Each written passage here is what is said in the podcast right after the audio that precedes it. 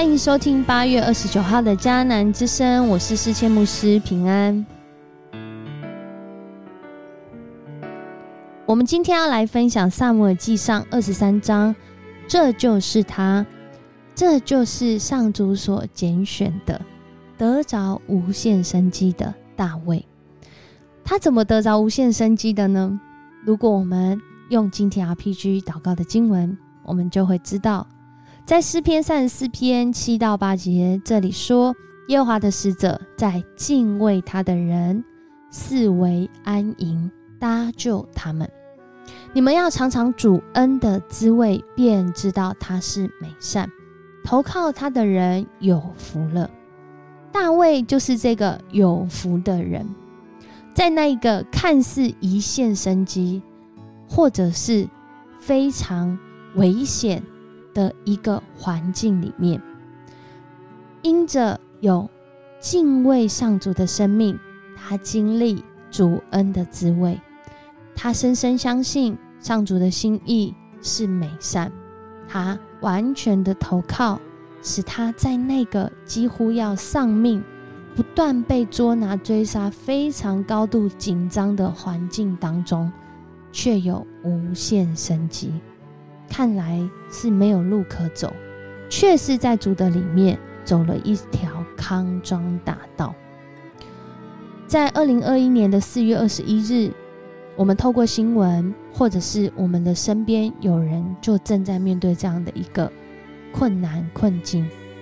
台铁发生了史上最严重的火车意外事故，造成四十九死，两百一十三人轻重伤。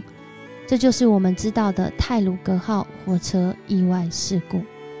一位搭乘这个火车的吴先生，他经历被死亡环绕，竟然能够劫后余生。他回想那个时候，当火车碰撞的刹那，那个椅背是直接折断，他整个人被挤在放脚的小空间里。然后三到五秒时间，这个火车已经脱轨，完全来不及祷告的时候。车竟然慢慢的停下来了，而我们知道，在这个火车事故中，其实车厢在隧道内的是非常惨烈的状况。然而，一个很清楚的声音，就在他正上车的时候，往右，因为他不是。原来这个坐上花东优先搭乘的这个人，而是他因着中午有一个临时的餐叙，他需要去参加，所以买了临时的票。而上去之后呢，就在那个地方，他选择了坐在后来车厢没有进到隧道的位置。就在这里面，因着上帝。因着上主的一句话，他以这位主为主，他顺服这个声音，他就领受了无限生机。如今他的见证是他认为他死里复活啊，他现在的生命每一天都是新的，每一天都是更有活力、更有动力的，因为他的每一天都是上主赏赐那全新的、那多的。有余的祝福跟恩典，大卫就在被扫罗追杀、几乎要死的险境中，我们看见他好像也得着了这个秘诀。什么样的秘诀呢？就是有无限生机的秘诀。而这有无限生机是来自上主的心意，使他能够得胜有余。在今天二十三章，我们从头看到尾，我们会看见大卫。跟扫罗在这里，仍然真的是因着他们的动机，因着那个上主所掌握的时机，还有因着他们自己在这个回应当中跟主关系的这个有机，使他们经历了真实上主所要带领的道路，而他们的回应也预备了他们的结局。大卫在这里听到菲利斯人要攻打，啊，同样在这个以色列和菲利士人边界的基伊拉城。这个城应该是属于以色列人的部分。然而，菲利士人去攻打他们之后，大卫看见这样的景况，他就想要去拯救他们。然而，他正在被扫罗追杀，这是一个自身难保的境况。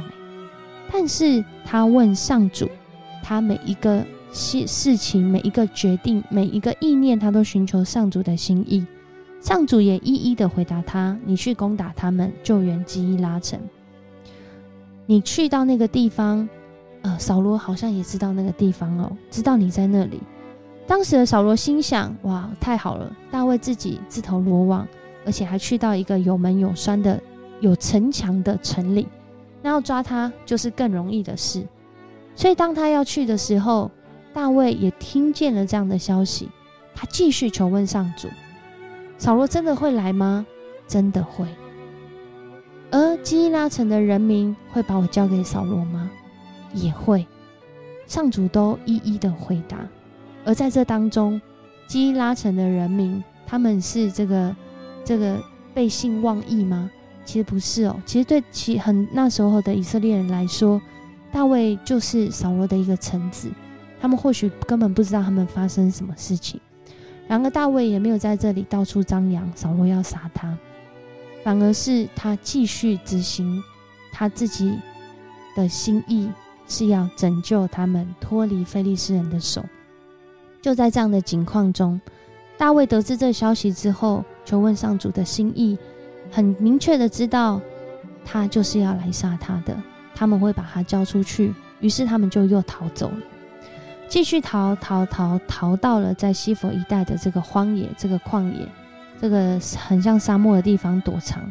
就在这个地方继续的躲藏的过程中，有一个人出现了，就是他的属灵伙伴约拿丹。约拿丹在这里激励他的生命。真的，属灵伙伴非常的重要。不管我们在顺境在逆境，总是能够提醒我们与上主的关系。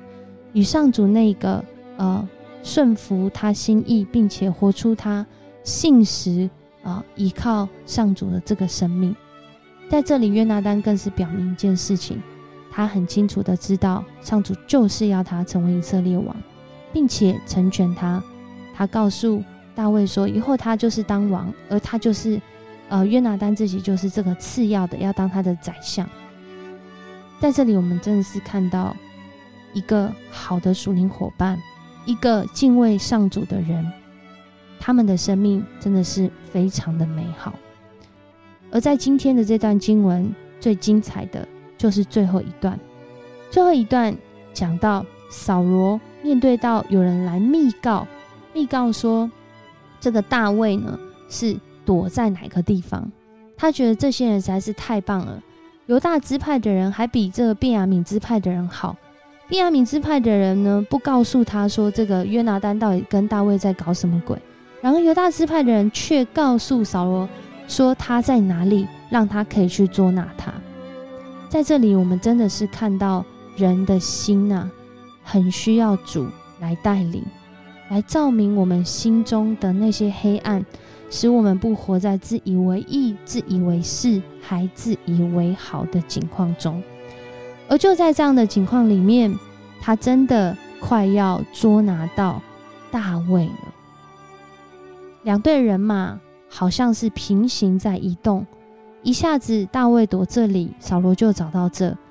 大卫听见又跑掉，扫罗又追上，好像猫捉老鼠，快要追到。在这里，我们也看见扫罗真的是很骁勇善战，而且他对这个打战的策略或者是方法真的很有一套。然而，就在他快要追到的时候，人有计划，上主一画，整个计划就完全不一样。就在他快要抓到大卫的时候，有人来向扫罗报告说：“请快回去，菲利士人进犯我们的国境了。”扫罗被迫在这种情况下停止追赶大卫，回去打菲利士人。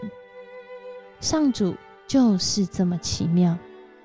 当我们在那暴风雨当中，当我们在那个困境里面，弟兄姐妹，不要害怕，不要放弃，上主仍然与你同在。即使就在那三五秒当中，他仍然能够拯救我们。他能够在危难中赏赐我们无限生机，而我们愿意相信，并且愿意以我们的行动相信他的掌权和公义吗？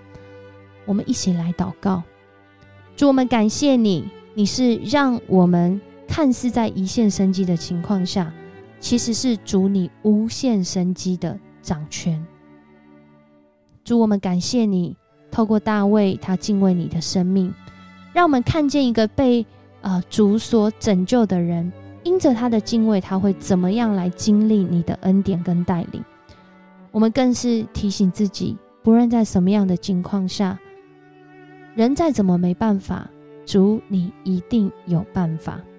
但也愿我们愿尊主为大，我们愿顺服主你的话语，如同刚刚所说的，往右我们就往右。因为你的意念高过我们的意念，你四维安营的保护一定能够胜过那四维都是仇敌的环境。谢谢你爱我们、拯救我们，并且拣选我们。愿我们在每一次读你的话语中，我们就经历到真实的平安、信心跟保护。我们向你献上感谢、祷告，奉主耶稣的名求，阿门。很高兴今天跟你一起分享迦南之声。大卫的生命很令人羡慕，最重要的原因是因为他深深经历上主的引领跟保护。愿我们在今天也一起来经历这样的生命，相信主，他与你同在。无论你在哪里，当你寻求他、顺服他，你要经历无限生机。我是四千牧师。我们明天见。